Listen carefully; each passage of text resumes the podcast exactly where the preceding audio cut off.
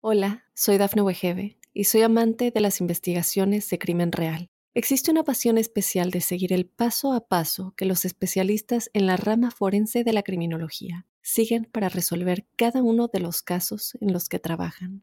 Si tú, como yo, eres una de las personas que encuentran fascinante escuchar este tipo de investigaciones, te invito a escuchar el podcast Trazos Criminales con la experta en perfilación criminal, Laura Quiñones Orquiza, en tu plataforma de audio favorita.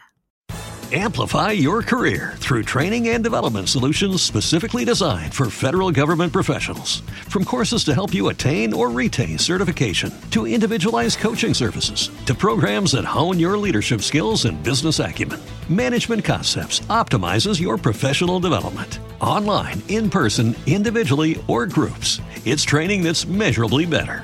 Learn more at managementconcepts.com. That's managementconcepts.com.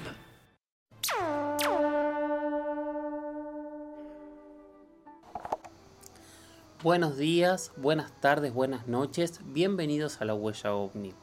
Yo soy Jorge Luis Zuxdorf y antes de empezar con esta segunda parte de Alienígenas Ancestrales Latinoamérica, en donde vamos a seguir conversando con cada uno de los entrevistados que participaron de, esta serie, estos expertos de todo el continente, de toda América Latina, que hablan sobre eh, qué ocurrió en el pasado, quería decirles gracias. Gracias por todo el apoyo, gracias por los mensajes, gracias por las preguntas, gracias por toda la comunicación que se está generando. Realmente me pone muy muy feliz y, me llena de orgullo y me llena de felicidad. También recibí muchísimos comentarios porque eh, empecé a aparecer en, en algunos de los episodios de Alienígenas Ancestrales Latinoamérica por History Channel y gracias también por, por los comentarios que hicieron. Bueno, antes de empezar, como siempre les recuerdo que este es un espacio en donde sus preguntas, sus dudas son la columna vertebral. Así que les sigo pidiendo que por favor se comuniquen en mi Instagram, a través de mi Twitter, por mail, por donde quieran, para poder seguir enviando preguntas que se van sumando para los próximos episodios. También me encantaría tener sus relatos en primera persona, que me envíen audios contándome si han tenido alguna experiencia. Y por último, recordar lo que, lo que siempre digo, que aquí si van a buscar o si pretenden verdades absolutas, van a tener que correrse de, de lugar porque aquí tratamos de analizar, escuchar todo e intentar poco a poco sacar conclusiones, pero de mi boca no van a escuchar nunca verdades absolutas porque creo más en las preguntas y creo en el poder completar estos puntos suspensivos que tenemos sobre qué es lo que ocurre sobre nuestras cabezas de manera muy prudente, despacio y obteniendo respuestas que sepa que no van para atrás. Hoy es un programón. Hoy vamos a tener a, a Johanan Díaz Vargas, a nuestro amigo mexicano, a este periodista, youtuber. También vamos a hablar con el conductor, antropólogo e historiador colombiano Esteban Cruz Niño. Va a estar el piloto militar que también es un gran, gran amigo, Rodrigo Bravo Garrido. Va a haber otro gran amigo chileno que es Rodrigo Fuensalida. Va a estar son todos amigos hoy, la verdad que eso también me, da mucha felicidad. Va a estar también Fernando Correa, eh, que es un astrónomo aficionado, investigador y conductor de televisión eh, mexicana que durante muchos, muchos años también trabajó con Jaime Maussan y hoy lo hace de manera independiente. Y va a estar también Carlos Clemente, que es el coordinador de los Skywatchers, de este grupo mexicano que es yo creo de, los grupos que más eh, pruebas ha logrado en todo el continente. Además, él es periodista, es investigador y nos va a dar eh, toda su mirada también sobre si hay indicios en el pasado que nos hablen de visitas que nosotros hoy no recordemos. Bueno, es un montón de material, eh, son un montón de personajes, así que les propongo que empecemos ahora. Antes sí, mis redes. En Instagram me encuentran como arroba Jorge Luis S. Oficial, arroba Jorge Luis S. Oficial. En Twitter soy arroba Jorge Luis S. 77. Eh, si me quieren enviar un mail, lo hacen a las historias de George, a las historias de George, arroba gmail.com. Y si me están escuchando eh, en Spotify, en en Spreaker, en, en, cualquier plataforma, ponen seguir. Me siguen así cada vez que sale un nuevo episodio, les avisa que sale este nuevo episodio. Si están escuchando en YouTube, exactamente lo mismo. Suscríbanse para que cada vez que aparezca un nuevo contenido, les avise que está ahí. Bueno, sin más, empezamos si les parece en, esta, en este torbellino de invitados. Vamos a empezar con mi amigo Johanan Díaz Vargas. ¿Nos visitaron en el pasado? ¿Por qué lo piensas? Sí, considero que sí, nos han visitado desde el pasado. Si nos remitimos a la mayoría de las historias, de las leyendas, de muchas de las culturas a nivel internacional, aunque no hayan tenido un contacto, aunque no hayan tenido algo en común entre ellas, siempre esas historias y esas leyendas hacen referencia a dioses, semidioses y toda una eh, jerarquía celestial donde se hablaba de aquellos que descendieron del cielo, convivieron con ellos, les enseñaron lo mínimo básico indispensable para sostenerse y a partir de ese momento, bueno, cuando ya sintieron esos dioses o esas entidades que descendieron, que ese pueblo ya tenía lo mínimo, entonces partieron nuevamente hacia el cielo.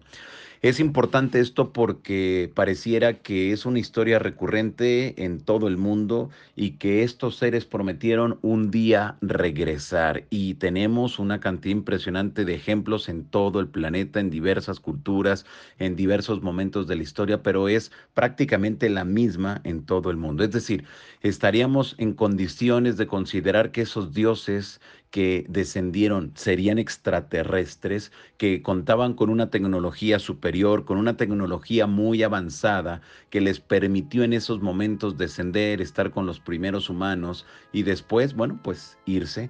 Y si vamos todavía más allá, encontraremos que en libros sagrados se asegura que esos que descendieron engendraron hijos con las este, con las hijas de los hombres y de ahí surgen los gigantes. Y si nos vamos a otro tipo de, de, relatos, vamos a encontrar que siempre esa interacción entre ellos y nosotros estuvo ahí.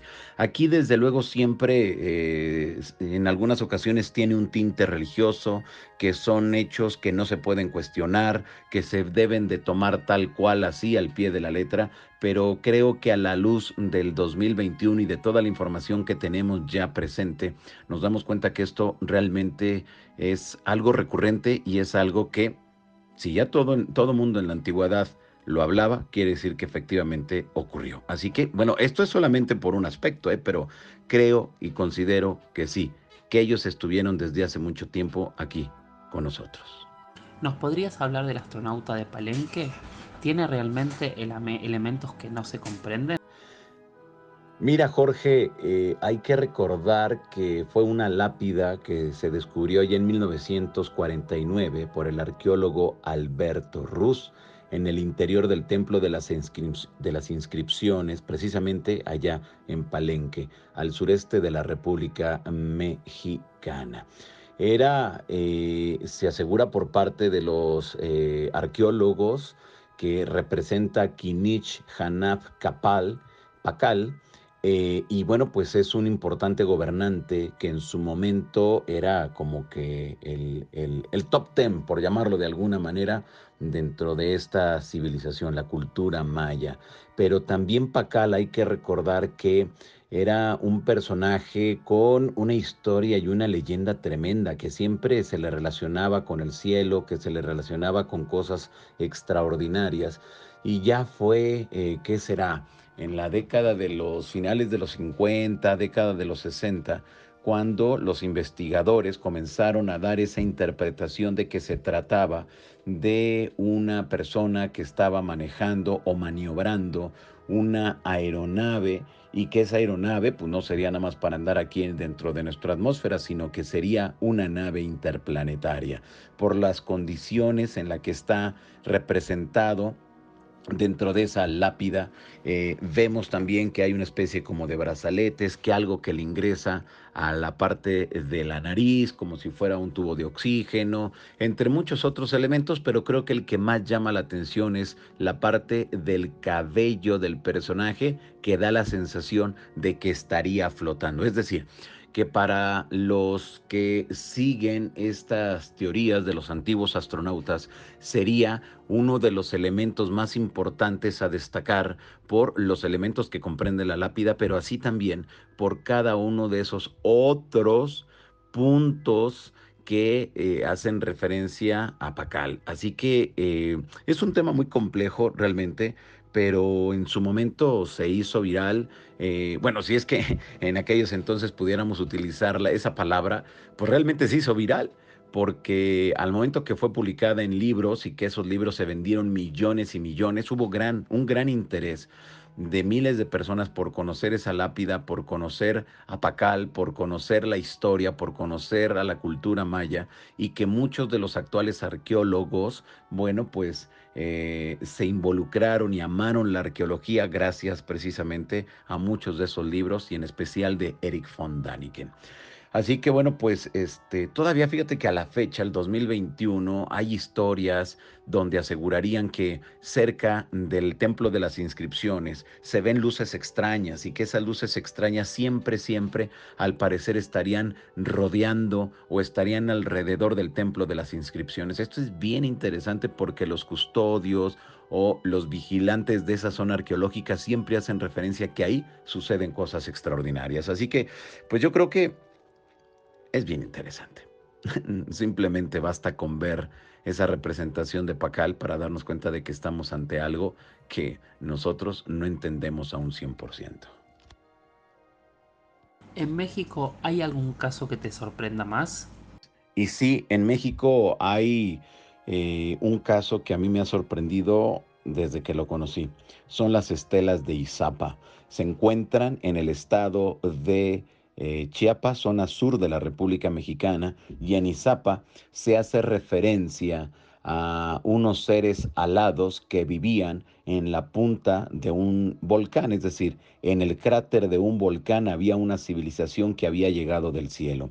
Y cuando esos primeros mayas, porque forma esto parte de la cultura maya, eh, que es en el primer periodo de la cultura maya, se refiere que cuando ellos tenían algún problema en sus comunidades, hacían rituales y hacían un ruido exagerado para llamar la atención de esos dioses que bajaban con alas, que tenían los cráneos alargados, que tenían también todo un conocimiento profundo sobre el cielo y los problemas que pudieran aquejar en esas comunidades. Estaríamos hablando desde problemas de agrícolas, cuestiones también religiosas, cuestiones sociales y también problemas del día a día que eran resueltos según cuentan las historias y las leyendas, palabras más, palabras menos, por estos dioses alados. Lo que debe de llamarnos la atención dentro de esta historia es que está el famoso árbol de la vida. El árbol de la vida es muy parecido a toda la filosofía y el conocimiento que le dieron a José Smith de los eh, mormones. Por eso la religión mormona ha invertido eh, muchos eh, recursos económicos en investigar y el entender cómo desde el pasado el mismo conocimiento que le dieron a este señor Smith, ellos lo estaban también, eh, lo habían recibido ya siglos adelante. Es decir, pareciera que la historia se repite, pareciera que esto del árbol de la vida, cómo está conformado el ser humano, de dónde venimos, qué es lo que hacemos y hacia dónde vamos, estaba contenido en estos seres que llegaron del cielo, seres alados. Y hay una gran similitud con los mormones, por eso le dieron tanto seguimiento y a la fecha le siguen dando mucho seguimiento. Ahora, las zonas arqueológicas se aseguraría que son custodiadas y pagadas precisamente también por la cultura mormona, eh, la religión mormona, perdón. Así que eh, yo no sé si sea cierto o no, pero cuando uno llega a la zona arqueológica es impresionante el cuidado, es impresionante que un lugar tan bonito, tan cargado de tanto conocimiento de esos dioses que llegaron en algún momento en el pasado, convivieron con los humanos, que vivían al interior de un volcán y que cada que nosotros teníamos algún problema eh, bajaban, descendían con un gran conocimiento, bueno, pues esté eh, tan, tan abandonado porque no se le hace una promoción de vida como debería de ser, sino que está ahí pero es una de las zonas arqueológicas en México que he visitado, pero que es, está cuidado todo. En esas estelas de varias toneladas de peso está la historia de esos dioses alados, están los árboles sagrados, se encuentran las historias y el vínculo entre los humanos y esos dioses o seres voladores, pero ah, recuerdo que ya cuando uno sale de la zona arqueológica te encuentras con los cráneos en piedra esculpidos de cómo tenían las cabezas esos seres voladores y es impresionante el darte cuenta que es la misma representación de los cráneos alargados de el Perú. Igualito, pero nada más que aquí es la representación en piedra. Así que a mí, desde que me conocí esa historia, desde que tuve la oportunidad de estar en el lugar, en el sitio, es alucinante. Alucinante no, lo que le sigue por toda la historia, la leyenda, en fin, de verdad que es un lugar precioso y un lugar cargado de muchos misterios de esos hombres alados y de esos hombres que llegaron en algún momento del cielo. ¿Qué significó para ti participar de alienígenas ancestrales? Jorge, pues mira que desde luego que nadie que le gusta el misterio puede eh, no conocer qué es el programa, qué es la serie de televisión Alienígenas Ancestrales. Todos los que nos gustan los misterios sabemos perfectamente y también para aquellos que no les guste a un 100% los misterios saben qué tipo de programa es, quién aparecen y de qué hablan, ¿no? La teoría de los antiguos astronautas. Y al momento que te invitan a participar en esta serie de televisión, cuando sabemos los niveles de rating que maneja, cuando sabemos la cantidad de temporadas y de años en general que llevan al aire, pues es algo, realmente es un programa de culto, es, un, es una leyenda dentro de la televisión a nivel internacional y que te inviten a participar, pues es algo muy gratificante, es algo emocionante, es algo que siempre, bueno, pues nos va a llevar de la mano para eh, saber que, que, tenemos mucho que aportar entre todos.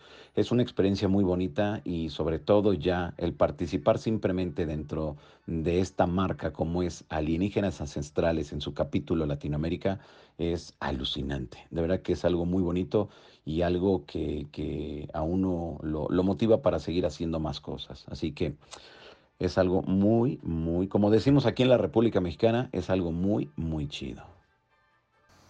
Gracias Johanan por todos tus comentarios y vamos a ir adelante. Les decía que teníamos un montón de entrevistados, así que propongo ahora que escuchemos a Esteban Cruz Niño, que es el conductor del programa Más allá de Colombia, que es historiador, que es antropólogo y que creo que su mirada puede ser realmente muy rica. Como antropólogo, ¿piensas que existen elementos que parecen de otras civilizaciones en el pasado? Bueno, el tema de que existan objetos, construcciones gigantes, monumentales, ciclópeas, que parecen no coincidir o no estar en la tecnología de su tiempo en América, es muy em, recurrente y es muy controvertido. Realmente no creo que tengamos la prueba de que exista algo así. Creo que muchas veces eh, estas teorías lo que hacen es tratar de explicar algunos vacíos y también tratar de explicar lo que la ciencia tampoco ha podido responder. Por ejemplo, Teotihuacán está ahí. Teotihuacán, eh, cuando llegaron los españoles estaban en ruinas y para los mexicas era el hogar de sus dioses. Esas pirámides gigantescas los veían ellos como el lugar donde habían vivido sus antiguos dioses. No tenemos explicación, sabemos que era una sociedad muy compleja, que tenía además, y esto es muy interesante, un tamaño monumental en su momento. O sea, estamos hablando de una de las ciudades más pobladas del mundo cuando estuvo activa y que desapareció. Creo que muchas de estas cosas se utilizan en algún momento para eh, poder decir, no, aquí hay un misterio que está por fuera de este mundo. Y yo creo que no es así. Yo creo que muchas veces lo que damos son explicaciones a cosas que no comprendemos y que a veces parecen sobrepasarnos.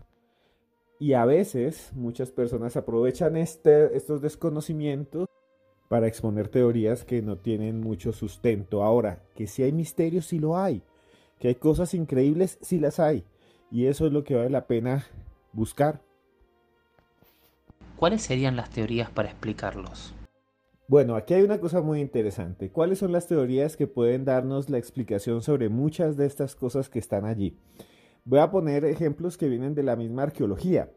En los años 20, eh, 30, para explicar a Tiahuanaco, que es esta civilización que pobló el altiplano boliviano, muchos arqueólogos llegaron a la conclusión de que podría ser la Atlántida. La descripción que daba Platón y que habían viajes interoceánicos probablemente porque tenían la tecnología desde antes de los españoles. Obviamente mucha gente controvertió esta teoría. Sin embargo, algunos científicos todavía hablan de ella. Es bastante interesante. Para mí, eh, muchas de las explicaciones que se dan simplemente se producen por esos vacíos que tenemos en Tiahuanaco, en Teotihuacán, eh, en algunas eh, estructuras encontradas en el mar, por ejemplo, otros eh, hallazgos en Estados Unidos, como los de Pueblito y otros más, de los cuales no sabemos mucho, ¿no? Anasazi, que son construcciones que están ahí, que representan que hubo civilizaciones avanzadas, pero que de un momento a otro desaparecen en el misterio y no tenemos mucho porque no hay escritura, porque cuando llegan los europeos, que son los que van a reseñar, pues no hay nada y estos son de alguna manera los misterios que más me llaman la atención y que todavía eh, seguimos buscando y se sigue buscando una respuesta, ¿no? Una respuesta a cosas increíbles como estas. Hola, soy Dafne Wegebe y soy amante de las investigaciones de crimen real. Existe una pasión especial de seguir el paso a paso que los especialistas en la rama forense de la criminología siguen para resolver cada uno de los casos en los que trabajan. Si tú, como yo, eres una de las personas que encuentran fascinante escuchar este tipo de investigaciones, te invito a escuchar el podcast Trazos Criminales con la experta en perfilación criminal, Laura Quiñones Orquiza, en tu plataforma de audio favorita. ¿Cuál es el hallazgo que más te ha llamado la atención? A mí me impresionan sobremanera las líneas de Nazca. ¿Por qué? Porque las líneas de Nazca presuponen la posibilidad de que existieran en el pasado aparatos voladores. Y esto eh, se ha discutido muchísimo porque los diseños, los diagramas que están escritos o están trazados mejor en estos desiertos tan secos de las costas del Perú y que incluso llegan hasta Chile, pues están diseñados de una forma en la cual el punto de vista del observador para el que se hacen estas líneas parece haberse ubicado sobre la construcción misma de ellas y solo hay una forma de verlas, desde el cielo, porque desde la tierra solo se ven zanjas zanjas largas, algunas de muy poca profundidad o simplemente espacios en los cuales se limpiaron las piedras. Eso es realmente impresionante, aunque hay cerros cerca, no tenemos la posibilidad de observar las líneas en toda su magnificencia. Entonces aquí hay una teoría interesante, ¿cómo podían verlas? Era un mundo en el cual no había aviones, no tenemos pruebas cómo y para qué las construían. Y las explicaciones arqueológicas son fascinantes. Se habla de arqueoastronomía, se habla de que esas imágenes de colibríes, simios y demás representan las estrellas plasmadas sobre las arenas y las rocas de los desiertos peruanos. Y si es así, entonces están retratando en el suelo o retrataron en el suelo lo que había en las estrellas. Y esto es realmente eh, increíble, porque para construir estas líneas tienes que tener una sociedad organizada, una capacidad de entender y medir los espacios no solo de la Tierra, sino del cielo, en las constelaciones que se planteaban entonces estos grupos, y de alguna manera lo que hay es una conexión con el cosmos. Y esa conexión con el cosmos queda allí y hasta el día de hoy siguen apareciendo líneas y líneas y líneas y líneas y líneas. Y realmente para mí es uno de los grandes misterios que existen no solo en Latinoamérica, no solo en América, en el mundo. Porque sabemos tan poco de estos pueblos como sabemos tan poco de lo que significaban esas líneas y solo existe en la arqueología y en la antropología teorías, pero llegar a la realidad, saber por qué se hacían estas imágenes tan perfectas que nunca tal vez verían estas personas si entendemos que no podían volar o flotar, obviamente, encima de ellas, eso sí es un misterio. ¿Qué significa para ti o qué significó para ti participar de alienígenas ancestrales? Bueno, eh, alienígenas ancestrales eh, puede ser muy controvertido para la comunidad científica. Muchas de las teorías que están allí obviamente le ponen los pelos de punta a muchas personas. Eh, para mí es una experiencia bastante extraña, pero no soy el único que ha estado allí. Cuando uno ve la producción anglo encuentra científicos de, de la talla de Michio Kaku o muchos más. Y entonces yo digo, bueno, eh, ¿por qué no participar? ¿Por qué no participar? Y mi participación no es diciendo que existen los aliens o, o que realmente las construcciones fueron hechas por seres de otros mundos. No, mi participación en alienígenas ancestrales se basa no en teorías que hablan de la existencia de seres extraterrestres como una realidad. No, eh, mi participación es desde el punto de vista arqueológica, desde el punto de vista antropológico, de los hallazgos extraños que se encuentran. De eso es mi participación. Y Jorge, aprovecho para decirte que muchas gracias por invitarme a tu, podcast. Para mí es un honor estar aquí y, y de verdad un abrazo grandísimo desde Colombia. Muchísimas gracias Esteban. Carlos Clemente. Carlos es una persona realmente muy interesante, es una persona que ha recorrido el campo, que ha caminado, que ha investigado todo México, así que les propongo que lo escuchemos. ¿Qué piensas de las teorías de los antiguos astronautas? ¿Piensas que realmente nos visitaron en el pasado?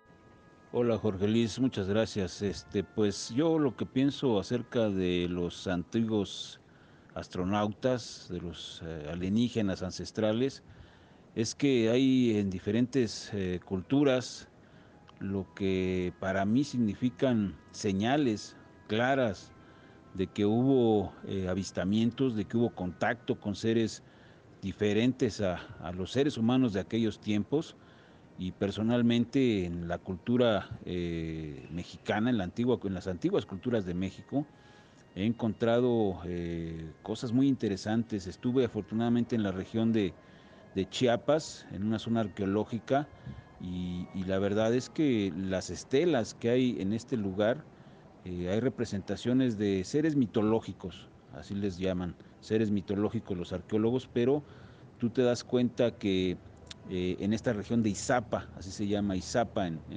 cerca de lo que es este, eh, la zona de, de, la costa allá en Chiapas, este, hay representaciones de seres que bajan del cielo, que tienen alas y este, cosas muy extrañas. Entonces, eh, la verdad es que quedé impactado de, ver estas estelas, porque ahí están, están expuestas al público y hay una investigación en torno a todo esto.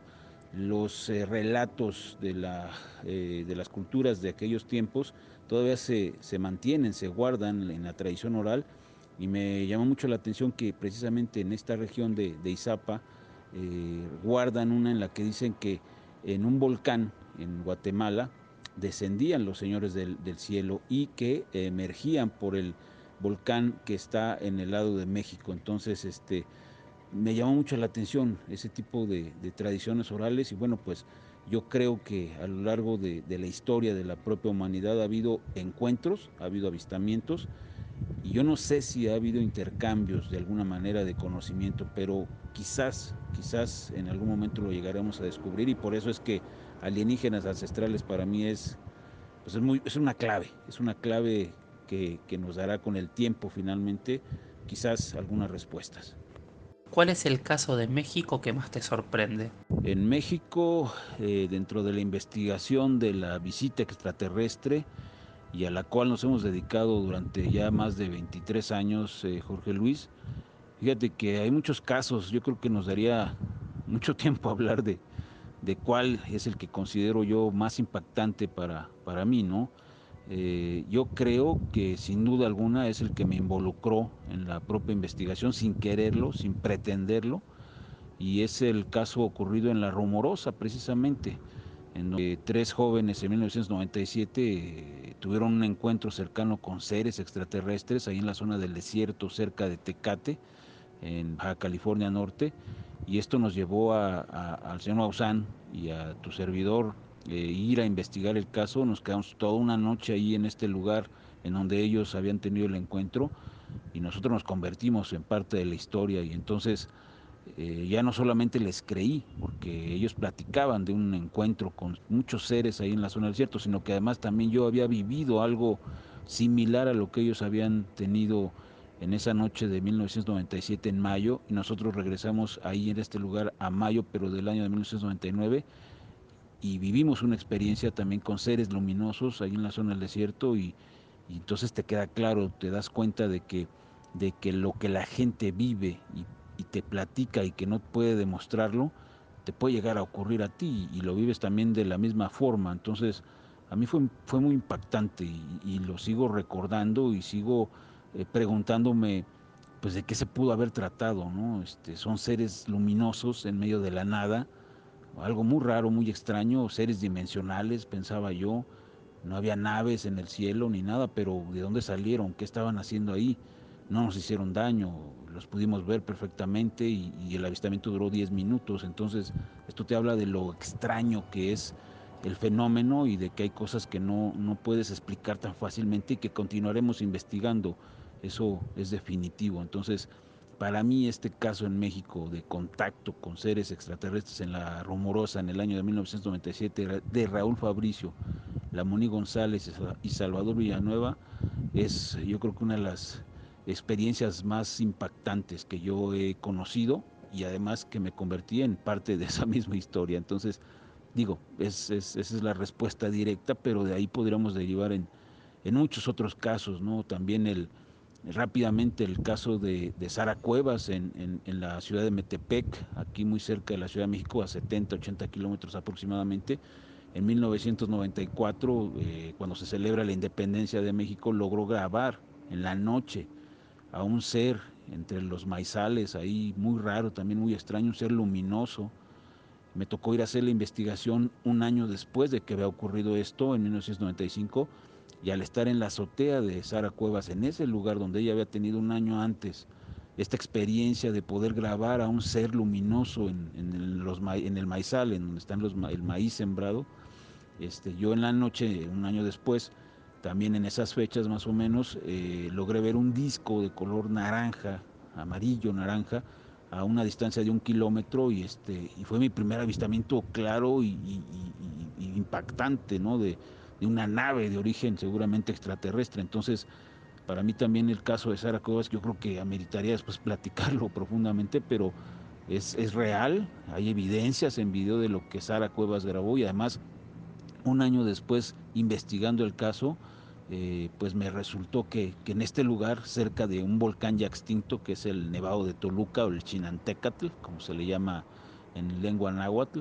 este, pues es una zona también importante de avistamientos. Entonces, bueno, ya no me extiendo mucho, pero, pero yo creo que de ahí podríamos ir platicando a lo largo de la historia de muchos otros casos. Pero esos dos creo particular, y sobre todo de la rumorosa, es para mí clave, clave en todo lo que está ocurriendo, sobre todo en la zona de, de la frontera norte con México y el desierto. ¿Tienes alguna otra conclusión sobre estas supuestas tecnologías que aparecen en el pasado? Pues eh, con respecto a estas eh, eh, razas o inteligencias que nos han estado visitando, al parecer desde tiempos remotos en la Tierra, pues yo pienso que podrían también ser viajeros en el tiempo, este, Jorge, porque este, de alguna manera eh, han estado aquí quizás desde hace muchos años, ¿no? Han estado todo el tiempo, nos han estado observando desde hace mucho tiempo también y quizás eh, debido a que ellos estuvieron eh, pues mucho adelanto en su tecnología antes que nosotros, les permitió de alguna manera poder viajar en el espacio y en el tiempo quizás o tal vez, eh, como lo demuestran las diferentes eh, evidencias de todo esto, este, pues quizás son seres muy antiguos y la humanidad quizás se encontró en su camino y nos han estado investigando pues desde hace mucho tiempo, ¿no? Es eh, para mí una, una clara muestra de que existen seres muy antiguos, más evolucionados que nosotros, y ahí están las señales, las evidencias y, las huellas finalmente en la historia de la visita de seres de otros mundos. Así es que para mí no queda ninguna duda, ahí están y hay muchos textos, pinturas, pinturas rupestres, etcétera. Entonces me parece que es muy importante. ¿Qué significó para ti participar de alienígenas ancestrales?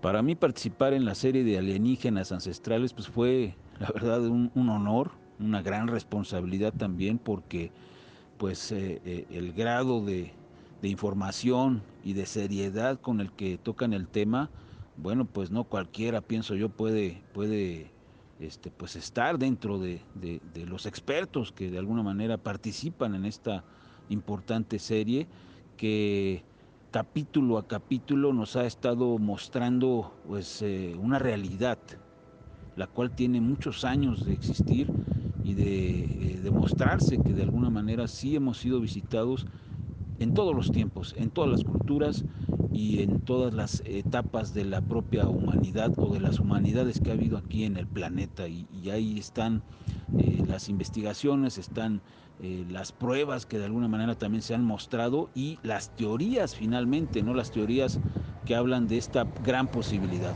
Rodrigo Fonsalida es una de las personas que he entrevistado a lo largo de los años, lo conozco hace más de una década, que me ha dejado muchas, muchas veces muy sorprendido con sus conclusiones. Es una persona que realmente sabe mucho de ufología y sabe mucho de diferentes temas que hacen que él pueda ver un panorama muy, muy amplio. Así que les recomiendo que escuchemos qué es lo que tiene para decirnos.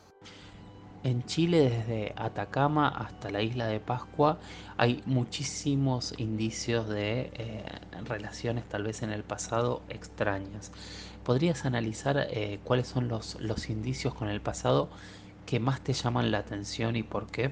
Bueno, eh, comenzando a responder, eh, creo que los indicios más interesantes que hay de avistamiento ovni en Chile son aquellos que tienen algún respaldo histórico.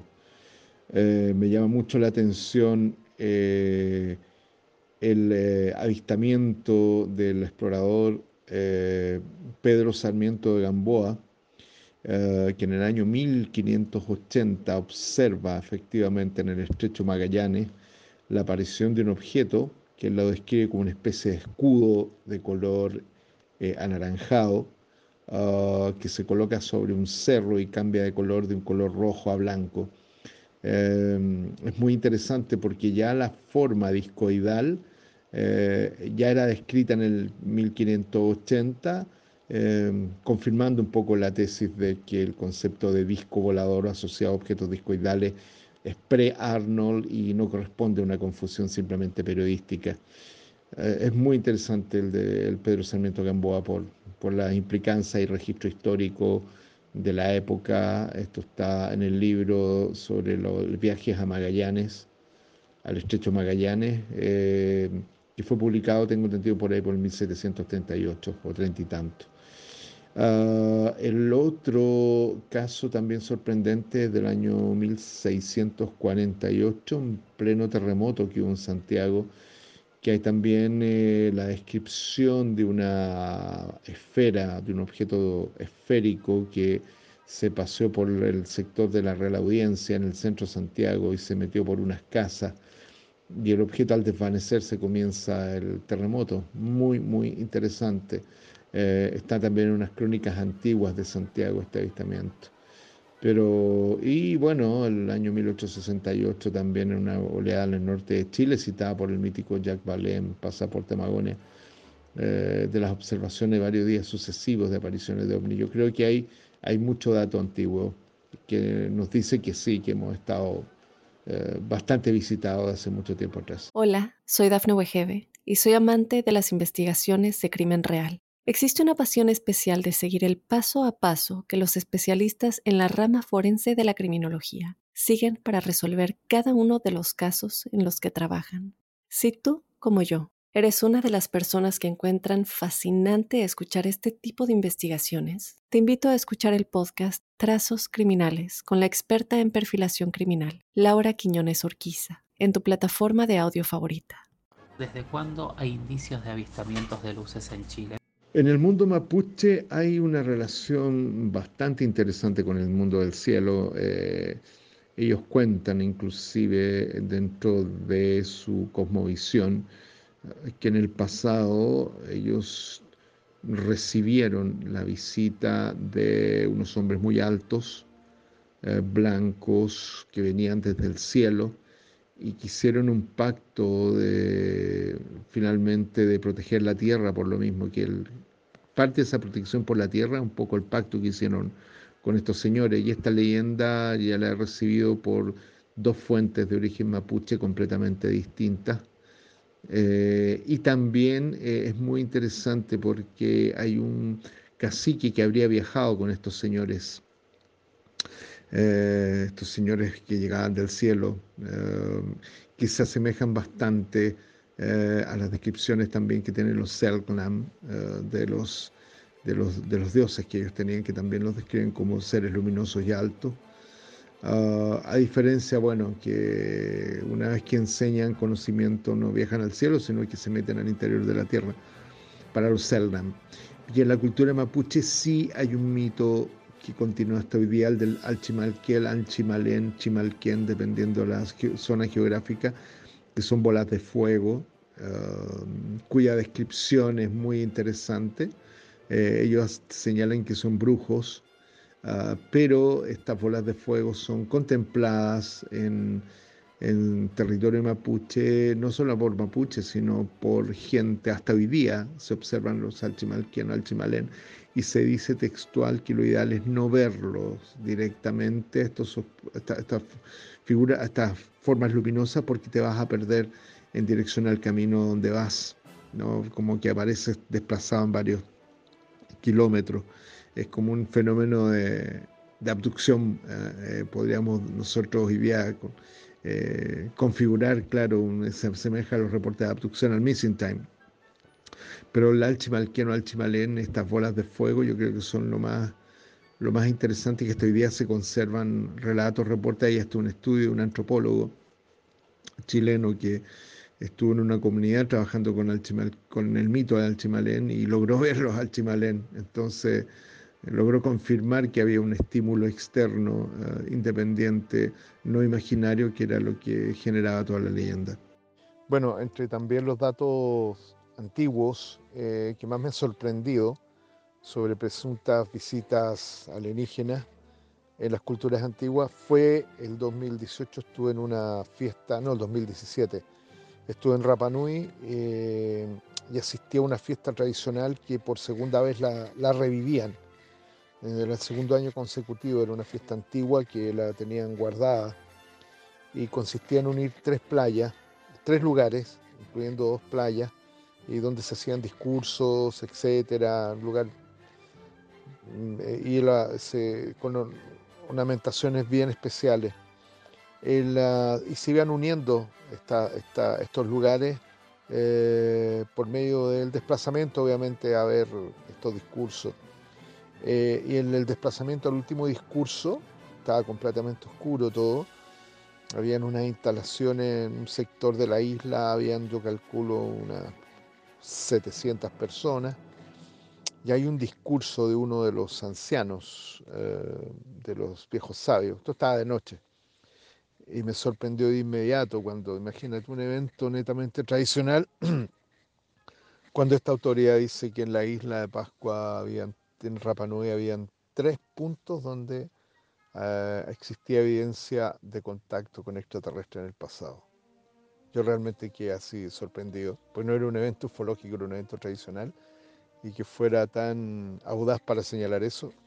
Me encantaría saber cuáles son esos tres puntos que este anciano señala. ¿Por qué hay tanta relación con luces en el cielo en todo el territorio chileno? ¿Qué piensas?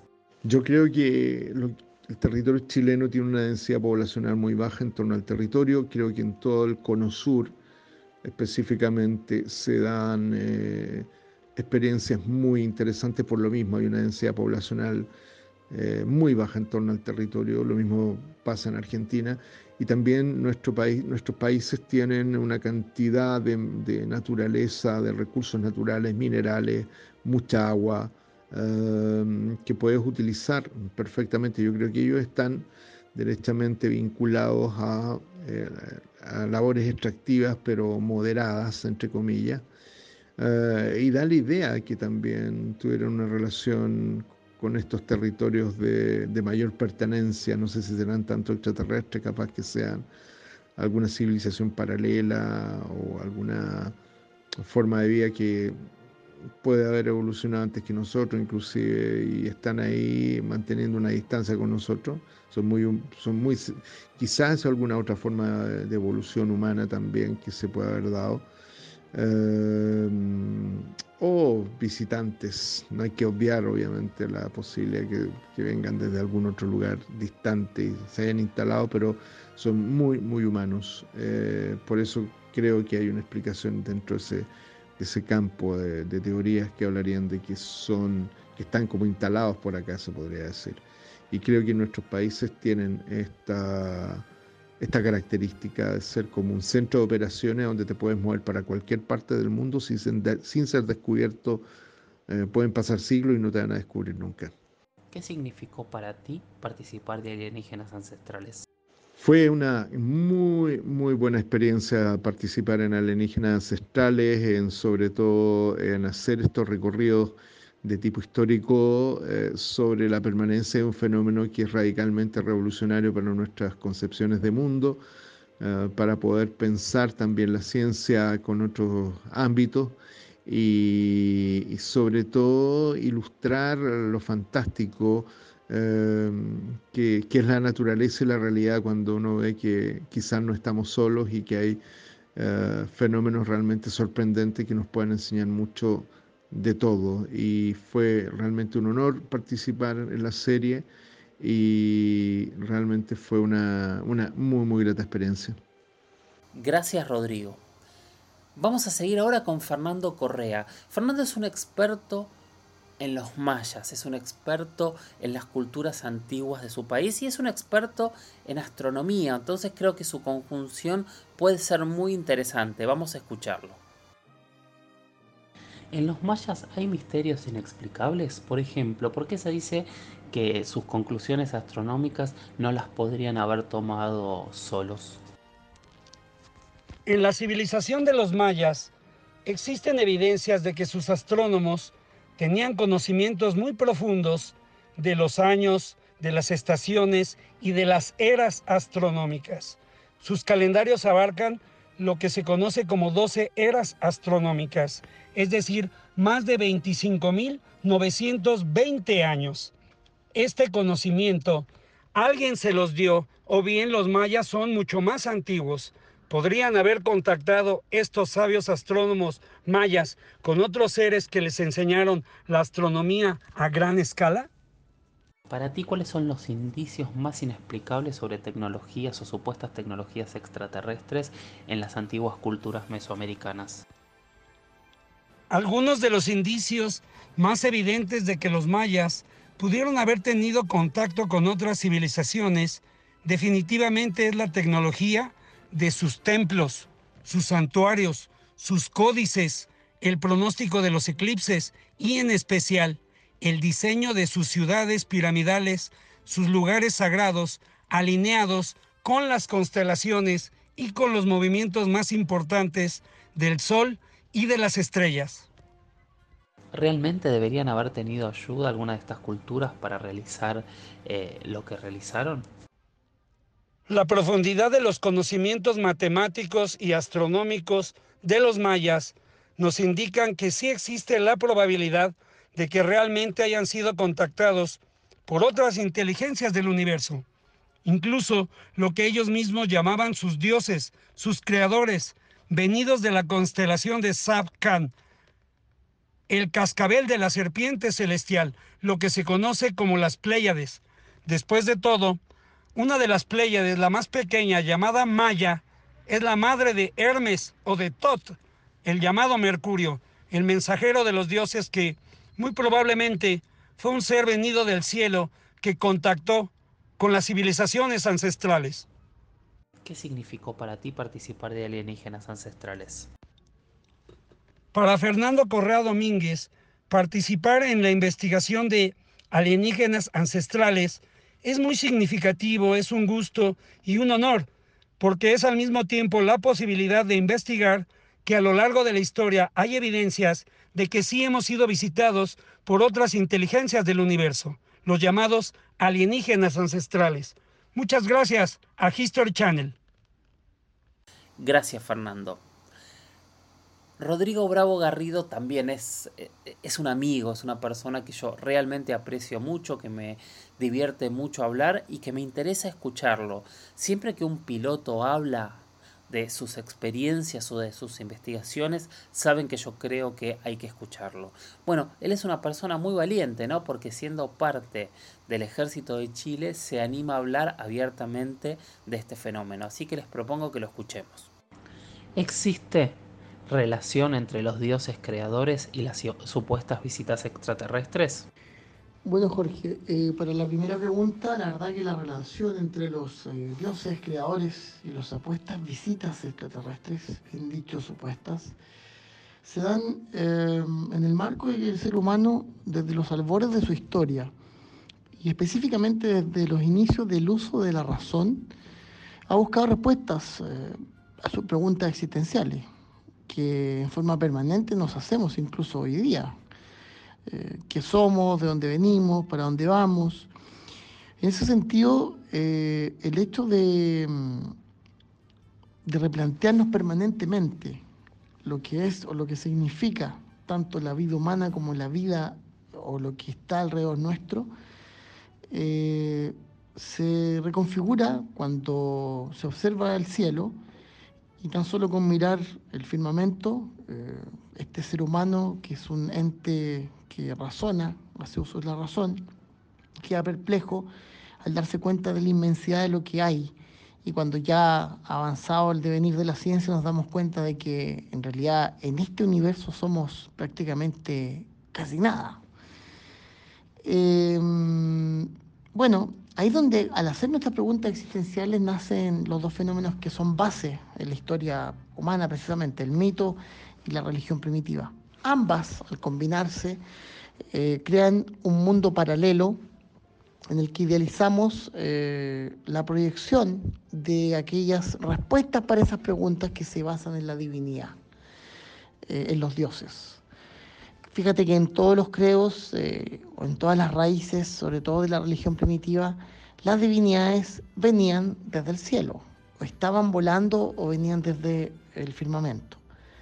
Por ende, em, donde están estas divinidades es donde se origina este misterio del origen del universo.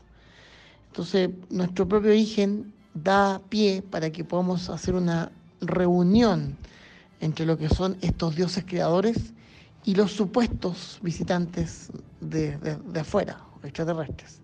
Esa es la unificación que hay, en que todavía al no tener esas respuestas eh, claras y yo diría que puedan satisfacer la necesidad de información humana, vamos siempre a hacer esa unificación y siempre vamos a creer de que nuestra nuestro origen viene desde afuera, viene de... ¿Cuál es el caso del antiguo Chile que más te ha llamado la atención? Míralo, para los casos que más me han llamado la atención, el caso que más me ha llamado la atención chileno, el caso del anchimalén. El lenguaje mapuche es una luz que proviene de un calco que es un brujo. Ya más eh, en nuestra época es conocida como la luz mala en el sector de la Araucanía y por supuesto eh, en todo el sector sur, mapuche, huilliche específicamente. Bueno, hay un libro de un escritor chileno que se llama Antonio Cárdenas, Tavíes específicamente, que eh, se llama Abordaje al Caleuche. El Caleuche es un barco fantasma que es parte de la mitología de la isla de Chiloé. La isla de Chiloé está situada en, eh, en paralelo al borde de Río Negro con Chubut, para hacer como la, comparación y la analogía con el territorio argentino. Este barco fantasma eh, es parte del folclore chilote y bueno, el capitán Sebastián Prat Fonseit, sobrino del héroe chileno Arturo Prat Chacón y patronímico de la Armada de Chile, es, mm, eh, es, testigo de dos luces que van por el agua y él, mientras está en una embarcación que se llama Huemul, sale a, cubierta a ver eh, lo que sus marineros gritaban y lo llamaron, dos lucecitas que se pasean en forma muy eh, como jugando sobre el agua del sector cercano a la isla de Chiloé y él escribe una carta a un amigo donde le cuenta que observa el caleuche. Está muy contento por haberlo visto. Pero cuando uno analiza esa observación y los detalles de esa observación, uno se da cuenta que es un caso netamente ufológico. Por ende, eso va más asociado a lo que significa los antimalén, o esta luz mala muy similar a la que también Jacques Vallée en el año 1969 describe en su libro Pasaporte Magonia, cuando hace referencia a otra publicación, pero muy más, mucho más antigua, que es del reverendo Robert Kirk, que se llama La Comunidad Secreta de los Elfos, Faunas, Faunos, creo, y Hadas. Ese libro, eh, Robert Kirk lo, lo, publicó en 1600, o sea, lo escribió en 1692, antes de morir. Sale publicado en 1815, pero habla de los sufrimientos y la mezcla de casos eh, de encuentros con este mundo mágico de los campesinos del norte de Inglaterra en la Edad Media. Entonces, ahí ve esta mixtura espiritual, folclórica, folclórica popular, mito y leyenda, pero que a la larga cuando uno analiza el tipo de observaciones, sobre todo de este tipo de luces, son similares a la que estamos hablando del Anchimalén, similares a la del capitán eh, Pratt von eh, que observó en 1909, y similar a los Foo Fighters de la Segunda Guerra Mundial. Entonces estamos hablando del mismo fenómeno, de las mismas características, pero que dada la, la situación geográfica donde se presentan, la cultura del entorno y la época es la interpretación que se le da. Entonces, eh, ahí yo te contesto las dos preguntas de una. ¿Cuál es el caso nacional e internacional? Este mismo, el de las, luces extrañas, las luces malas, que se interpretan de una manera distinta de acuerdo a las personas que lo observan y lo escriben. Pero si lo analizamos ufológicamente hablando, es el mismo fenómeno. Y eso es lo interesante. ¿Qué significó para ti participar de alienígenas ancestrales? Por otro lado, eh, para mí el participar en alienígenas ancestrales fue una gran experiencia, ya que mm, yo siempre ha sido mi intención eh, colaborar y hacer un aporte para complementar toda la información que se tiene eh, o que existe de este tema. Que si bien hay mucha información, lo que conocemos del fenómeno es muy pobre, por, no decir que casi no sabemos nada. Ahora, mi especialización ha sido a través de lo que significa el estudio de los casos aeronáuticos, dada mis competencias y en y, y, lo que yo me desenvuelvo profesionalmente hablando como, como piloto. Pero ajeno a eso, la complementación sobre otras temáticas eh, para mí son muy importantes porque, por supuesto, que participan ya en el gran debate que hay sobre eh, la fenomenología que estamos analizando. A pesar de todo lo que se diga, de lo que la gente piense o de lo que las personas crean, yo sigo insistiendo que no sabemos casi nada de los ovnis, por no decir nada. Por ende, este tema, y más que ovni, yo hablo de fenómeno aéreo no identificado, fenómeno anómalo, sigue siendo un enigma y sigue siendo eh, hasta el día de hoy la gran incógnita de nuestra era y que afortunadamente ya hay ciertos eh, atifos de que la ciencia está tomando carta en el asunto y para allá es donde tiene que apuntarse esto. Ajeno a las hipótesis e ideas que se tengan, lo que hay que hacer es estudiarlo y en profundidad. Y yo estoy en ese sentido muy contento, muy agradecido que me invitaran a participar, porque obviamente esto está todavía en pañales, como se dice coloquialmente. Esto está aún hemos empezado a profundizar en lo que significa el enigma del fenómeno aeronómalo y yo creo que es una tarea que nos queda todavía por delante. Ha sido un programa largo, espero que hayan llegado hasta aquí. Gracias a los que llegaron hasta aquí. Para mí fue un honor hacer estos dos especiales de alienígenas ancestrales. Creo que el único que no habló eh, fui yo. Así que prometo la semana que viene, en el próximo episodio, esto de semanas es un poco relativo, ¿no? Porque pueden escuchar todos juntos. Así que en el próximo episodio prometo guardar un espacio para dar mi, mi opinión propia sobre estos temas. Pero espero que lo hayan disfrutado. Recuerden comunicarse conmigo con el hashtag numeral la huella ovni en Twitter, en Instagram. En Twitter soy arroba Jorge Luis 77 En Instagram soy arroba Jorge Luis S oficial. El mail al cual me pueden enviar preguntas, audios, comentarios es las historias de George, las historias de George, arroba gmail.com. Y nada, aquí estoy. Gracias por estar. Pongan seguir, eh, eso nos ayuda. Cuanto más crezca la comunidad, más preguntas se hacen, más amplitud de criterios tenemos y todos nos enriquecemos. No nos casemos con las verdades absolutas, casémonos con las grandes preguntas y que cada uno pueda obtener sus propias conclusiones mientras se va capacitando en el camino. Gracias y hasta la próxima. Chau chau.